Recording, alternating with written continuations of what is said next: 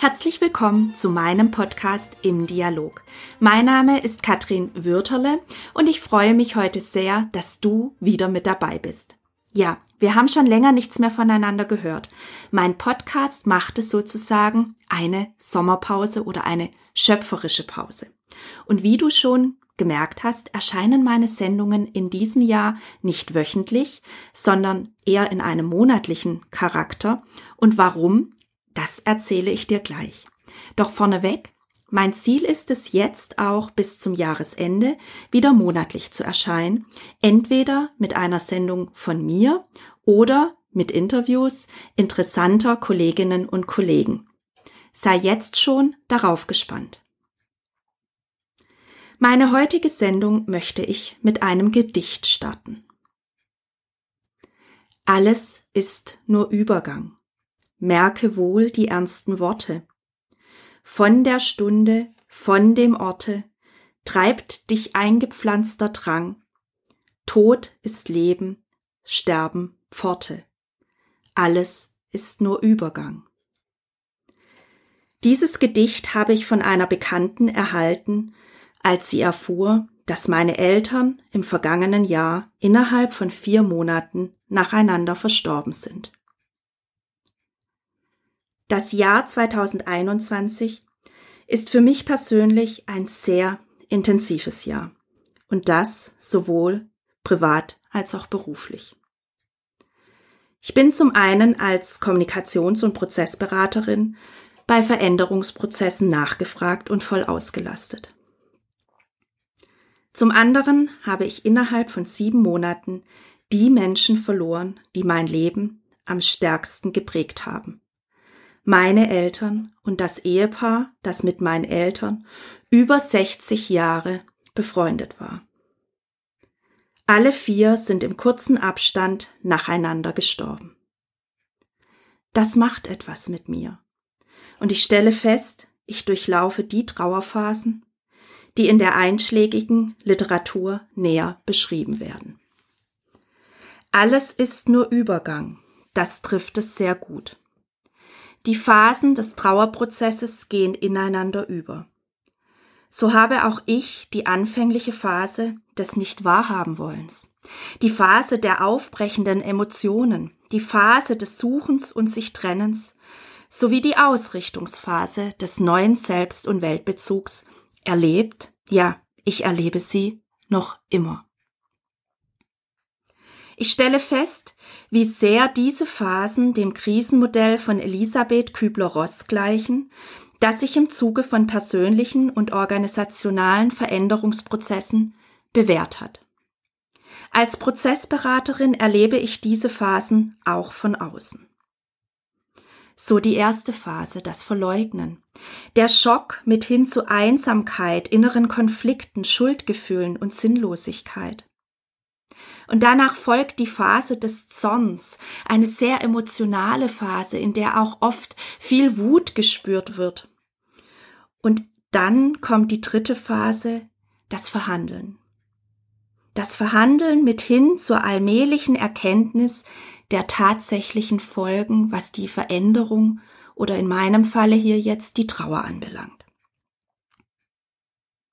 Die vierte Phase nennt sich die vorbereitende Depression mit Bewegung auf wachsendes Selbstbewusstsein und Kontakt zu anderen hin.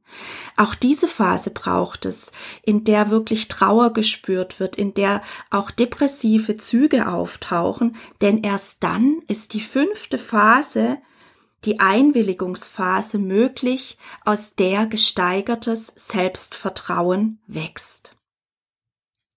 Allein dieses Wissen darüber schenkte mir immer wieder Zuversicht, weil ich weiß, dass es ganz normal ist und auch dazugehört.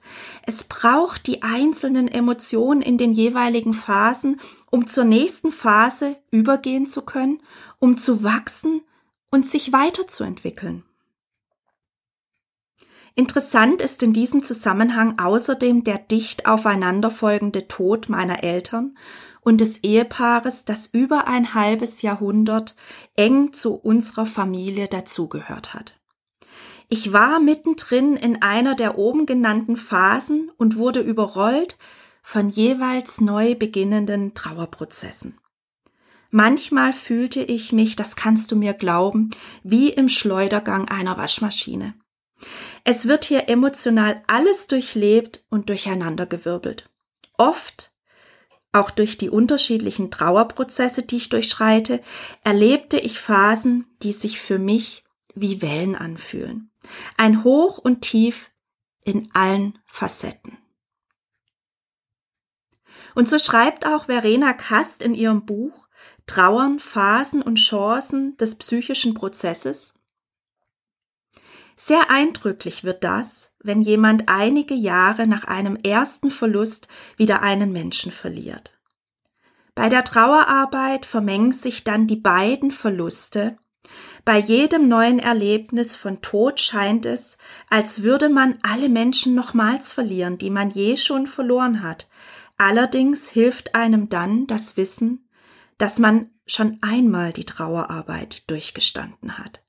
Man erinnert sich daran, wie es war und ist möglicherweise nicht ganz so verzweifelt wie beim ersten Mal. In Bezug auf Veränderungsprozesse in Organisation stelle ich beispielsweise fest, dass Mitarbeitende, die schon mehrere Veränderungsprozesse durchlaufen haben, offener mit Neuem bzw. mit dem Change umgehen können. Parallel erlebe ich von außen auch immer die Phase des Festhaltens am Vertrauten und Bewährtem. Es braucht Mut, zum Beispiel den neuen IT-Prozess, bei dem auch andere Anforderungen an die Belegschaft gestellt werden, umzusetzen.